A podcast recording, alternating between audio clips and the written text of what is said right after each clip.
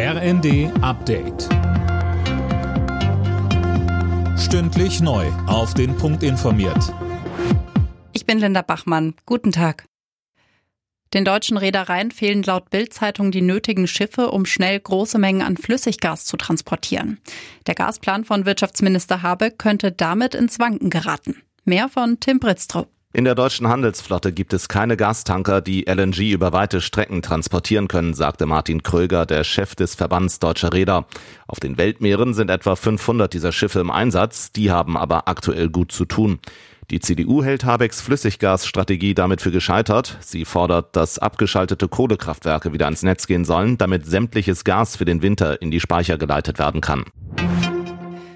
Dem britischen Regierungschef Johnson laufen die Minister weg.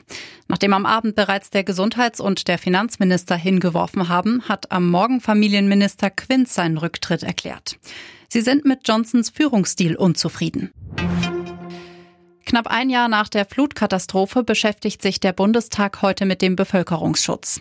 Es geht um einen Antrag der Unionsfraktion. CDU und CSU schwebt zum Beispiel eine Art freiwillige Grundausbildung Bevölkerungsschutz vor, um die Bundeswehr im Katastrophenfall zu entlasten.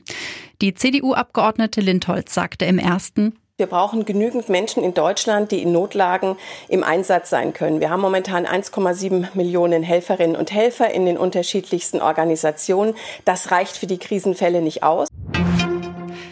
Flugreisen ins Ausland sind aktuell deutlich teurer als vor Corona.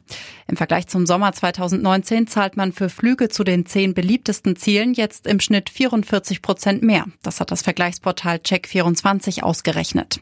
Hintergründe sind die Inflation und teures Kerosin. Alle Nachrichten auf rnd.de